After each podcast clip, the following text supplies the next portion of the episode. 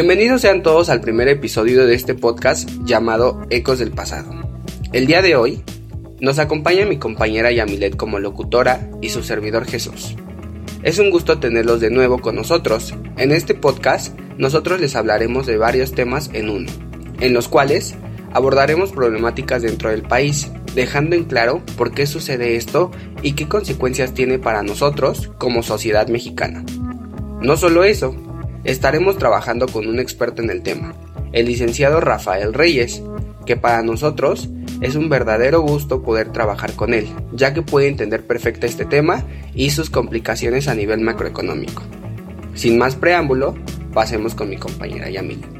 Así es Jesús, siempre es un placer estar aquí con ustedes y nuevamente les doy la bienvenida al podcast, donde exploraremos temas económicos, la situación que se vive en nuestro país respecto a la economía y como lo comentó mi compañero Jesús, en este podcast tendremos un invitado muy especial, el cual nos hablará acerca de este tema.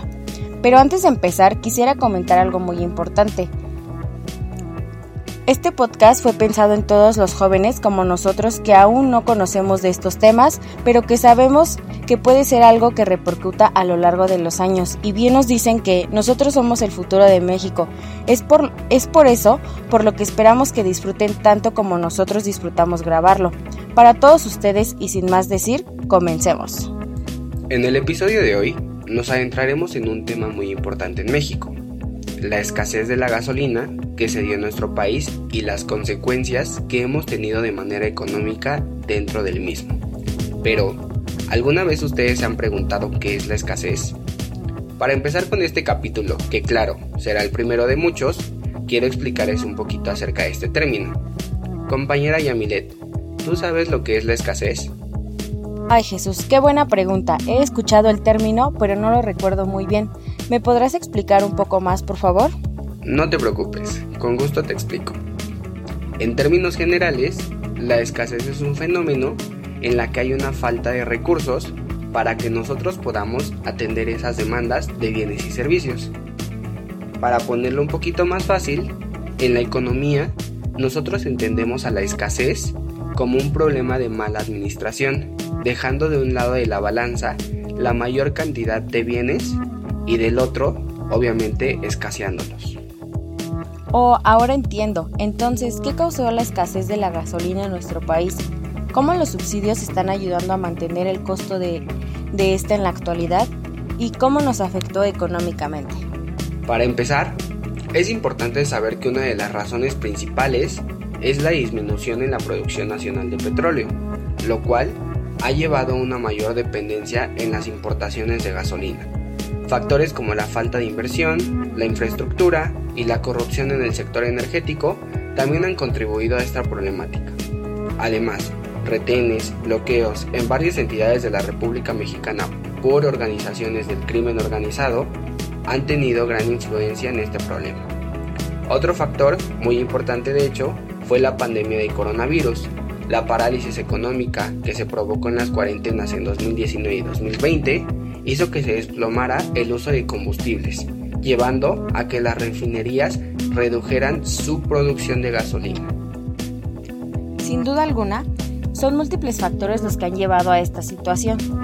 Antes de continuar con este tema, me gustaría leerles una noticia.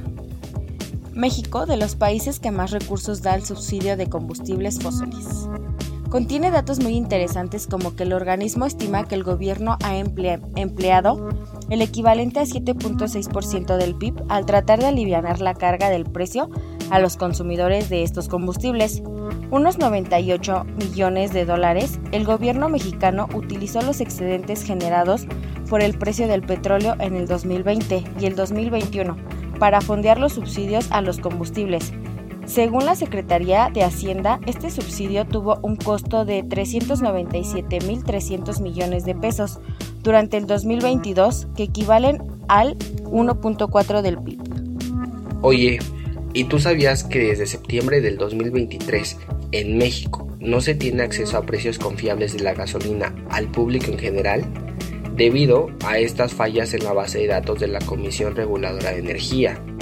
Estas situaciones obviamente afectan a participantes del sector gasolinero, pero además a instituciones de gobierno y a consumidores finales e incluso se presta para que haya actos de corrupción por parte de las autoridades. Esto según han dicho nuestros especialistas. Hay dos plataformas públicas de la CRE a través de las cuales tú puedes consultar los precios minoristas de la gasolina. Un buscador en el que se puede consultar el precio por municipio y archivos en XLM. En otras noticias, en la ciudad de Puebla, bloqueos carreteros, accidentes, robos de pipas cargadas o la insuficiencia de unidades ha propiciado que 200 de, 500 gasolinerías que operan en Puebla tengan constante desabasto de combustible. Desde hace 15 días, situación que no se ha regularizado. El presidente de la Organización Nacional de Expendedores de Petróleo en Puebla Rafael Zorrilla, dijo que los problemas de logística se dan por parte de las distribuidoras provenientes de la terminal de Veracruz, quienes no han atendido las quejas de mejora los servicios vía terrestre. En otra parte de México, hacia la costa, la crisis que ha dejado el huracán Otis en el puerto de Acapulco Guerrero se extendió hasta el municipio de Chilpancingo, donde la gasolina ha escaseado al igual que el dinero en los bancos personas afectadas, rescatistas, técnicos y trabajadores que se dirigen al puerto recargan combustible en este punto. También lo hacen quienes han salido del puerto con dirección a la Ciudad de México. Las largas filas que se han formado en las gasolineras han comenzado a estrangular el tráfico con dirección al puerto de Acapulco principalmente. También las tiendas que se encuentran en las estaciones de distribución de gasolina y diésel ya no cuentan con mercancía de alimentos. Sin embargo, al interior de la ciudad, la parte de los alimentos funciona con normalidad. Para cerrar las noticias del día de hoy, no olvidemos que la demanda de gasolina en México sigue evaporándose ante la crisis sanitaria que vive el país con la pandemia de coronavirus COVID-19 del 16 de marzo al 12 de abril del 2020. La demanda mexicana cayó de 797 mil a 538 mil barriles diarios de gasolina.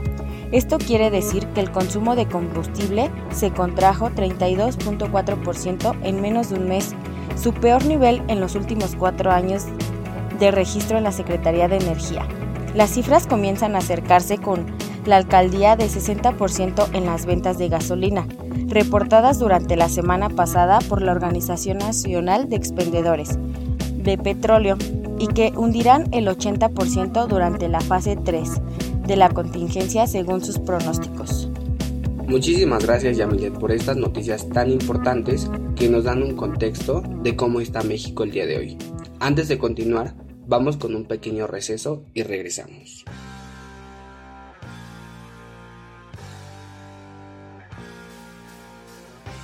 Aprovechando este receso, a mí me gustaría poder invitar a todos nuestros compañeros oyentes a tomar conciencia y más que nada visibilizar estos temas que son muy importantes en, el país. Un Día Sin Mujeres 2024 se aproxima. Eh, básicamente consiste en, en un paro nacional de mujeres donde se crea conciencia de qué tan importantes son las actividades económicas de las mujeres y qué pasaría para la economía del país si no hubiera mujeres o, o pues justamente por cuestiones de violencia de género cada vez se fueran perdiendo mujeres para la población mexicana. Creo yo, en mi punto de vista, que no hay mejor forma de hacerse notar ante el Estado que justamente atacando la parte que más le afecta, que es lo económico. Según algunos datos que investigué, eh, en el paro del 2023 se perdieron 30 mil millones de pesos cuando según solamente eran 26 mil millones de pesos los que se aproximaba que se iban a perder. Obviamente con estas cifras pues nosotros nos podemos dar cuenta de qué tan importantes son las mujeres para la actividad económica en México y qué tan grandes son las repercusiones dentro de lo económico y dentro de los factores macroeconómicos que se pueden derivar de, pues justamente este paro nacional. Hace un año pues se, como siempre, había debates de, de pues que las mujeres estaban menormente activas en el sector de actividades económicas que le generaban al país porque decían que pues las mujeres no trabajaban o, que las mujeres no, no hacían algo para que el país saliera a flote, que según los hombres eran los que daban, daban la mayor cantidad de PIB al PIB nacional y pues que si se hacía este paro que no iba a haber como una repercusión tan grande como, como lo fue porque ya ha pasado tiempo atrás.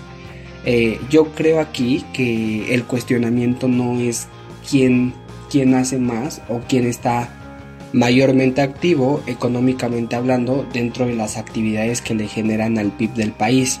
Eh, pues obviamente las mujeres, si nos ponemos a hacer conciencia, hay muchas actividades en las que no son remuneradas ni tampoco están registradas dentro de las actividades que se deberían de pagar en el país como ser amas de casa, pues que muchas de las mujeres no tienen oportunidad de trabajar o de siquiera elegir qué es lo que quieren hacer con sus vidas más que ser amas de casa, porque eso es lo que les dictan los roles de género, que a pesar de que nosotros, o, hablo por mí, tengo un privilegio de, de pues estar como en una ciudad donde todo esto se va perdiendo, que es muy bueno, pues mayormente el país sigue con estos roles muy determinados y, y que justamente siguen afectando a las mujeres.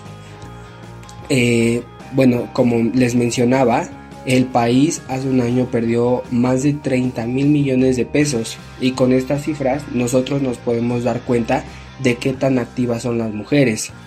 Eh, pues según las estadísticas del INEGI dicen que aunque hay más mujeres que hombres en el país en población, eh, pues básicamente las mujeres representan un gran porcentaje a este PIB, dejándonos sin el 34% de lo que produce un día normal México en este paro nacional sin mujeres.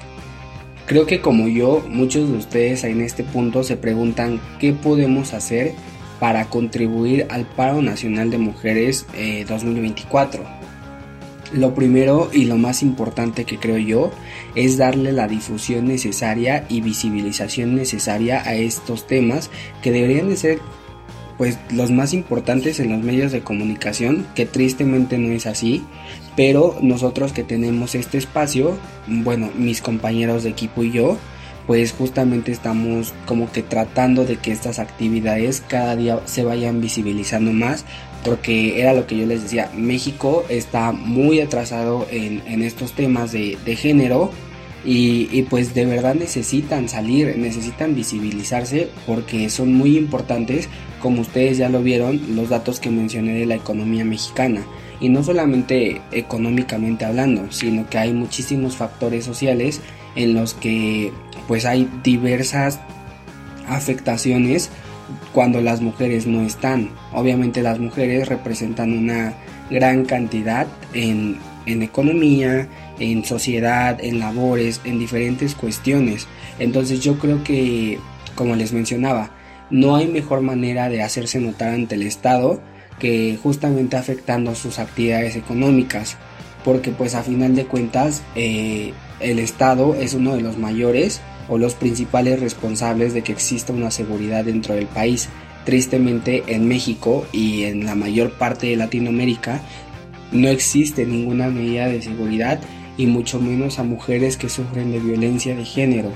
Entonces creo que si nosotros podemos visibilizar este tipo de temas que de verdad importan al día de hoy, pues como comunidad deberíamos hacerlo y más que nada como sociedad mexicana porque creo que es nuestra responsabilidad visibilizar estos temas y estar informados para que tengamos una sociedad mayormente equitativa, eh, un país educado siempre a ser más consciente de las decisiones que toma en cualquier situación, políticamente hablando, económicamente, socialmente, que es muy importante igual eh, pues básicamente tenemos una responsabilidad nosotros como sociedad mexicana que es visibilizar estos temas y básicamente esa era toda la información que yo quería brindarles.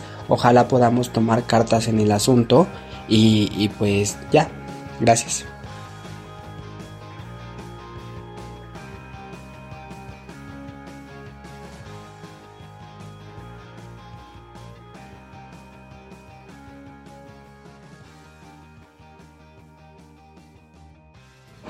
Gracias por la espera, estamos de regreso. A continuación tendremos un invitado muy especial, el cual nos va a hablar sobre cómo está respondiendo el gobierno mexicano a esta crisis y sobre el tema de los subsidios. Es un placer tenerlo con nosotros, licenciado Reyes. ¿Qué opinión tiene usted sobre las estrategias que ha implementado el gobierno ante esta situación? A ver, primero déjenme decirles sin, sin dejar de reconocer que no soy especialista en economía, pero desde mi particular punto de vista, yo creo, yo creo que el caso del subsidio a las gasolinas ha ayudado a que eh, la economía tenga una estabilidad más, eh, más duradera. O sea, ¿qué es lo que veo en el subsidio de las gasolinas que ha evitado? Ha evitado inflación, muchas cosas, porque si esos subsidios que han sido multimillonarios no se hubieran eh, aplicado, eh, la inflación estaría muy, muy superior a como se encuentra ahora. Entonces, creo que en ese caso el subsidio ha ayudado a la estabilidad económica. Ok, interesante, licenciado. Entonces, básicamente para terminar, ¿qué nos podría usted decir de estos subsidios? O sea, ¿cómo, cómo nos da usted su opinión eh, última para que nosotros entendamos y podemos, podamos divulgar igual en, en, el concepto de una economía en general? Bueno, te reitero, les repito, yo creo que la aplicación de, de esos subsidios eh, ha sido buena, es mi particular punto de vista, en el sentido de que ha evitado que la inflación se dispare mucho más, mucho más de lo que en algún momento dado se dio. Entonces, mi punto de vista es que esos subsidios en específico han sido para la economía del país, para la macroeconomía del país, han sido positivos muchísimas gracias licenciado por explicarnos a detalle lo que está sucediendo en nuestro país y sobre todo darnos su, su opinión sobre qué es lo que piensa acerca de estos subsidios. Muchas gracias. Muchísimas gracias, licenciado, por explicarnos a detalle lo que está sucediendo en nuestro país y lo que ha sucedido anteriormente. La escasez de la gasolina y los subsidios gubernamentales son temas un poco complejos que requieren de un enfoque integral y colaborativo para ser abordados de manera efectiva. Y no solo eso, es crucial buscar soluciones sostenibles que nos permitan a nosotros garantizar un suministro estable de gasolina sin comprometer las finanzas públicas. Esto implica medidas como la diversificación de la matriz energética, fomentando el uso de energías renovables y la implementación de políticas que promuevan la eficiencia energética y la inversión en infraestructura. Tienes toda la razón, Jesús. Es muy importante que el gobierno trabaje en este tema y que deje de ser una escasez para la población. Si tienen alguna pregunta con respecto a este tema, no se les olvide seguirnos en redes sociales para poder responderles sus preguntas en el siguiente capítulo. Bueno, antes de irnos, me gustaría explicarles un poco de cómo es el flujo de la economía en nuestro país. Para empezar, hay que tener en cuenta que existen tres agentes económicos, los cuales son empresa, familia y Estado. ¿Ustedes lo sabían? Bueno, si no lo saben, les voy a explicar un poquito acerca de esto. Es muy importante que todos los jóvenes y adultos de México conozcan esto, ya que es nuestro país y la economía es un factor muy importante para todos los mexicanos. Ahora sí les voy a explicar. Las familias ofrecen su inteligencia, su trabajo y su fuerza a las empresas a cambio de que éste les dé un salario. Esto sirve para que las empresas puedan hacer sus productos o puedan ofrecer sus servicios a través de la mano de obra de las familias.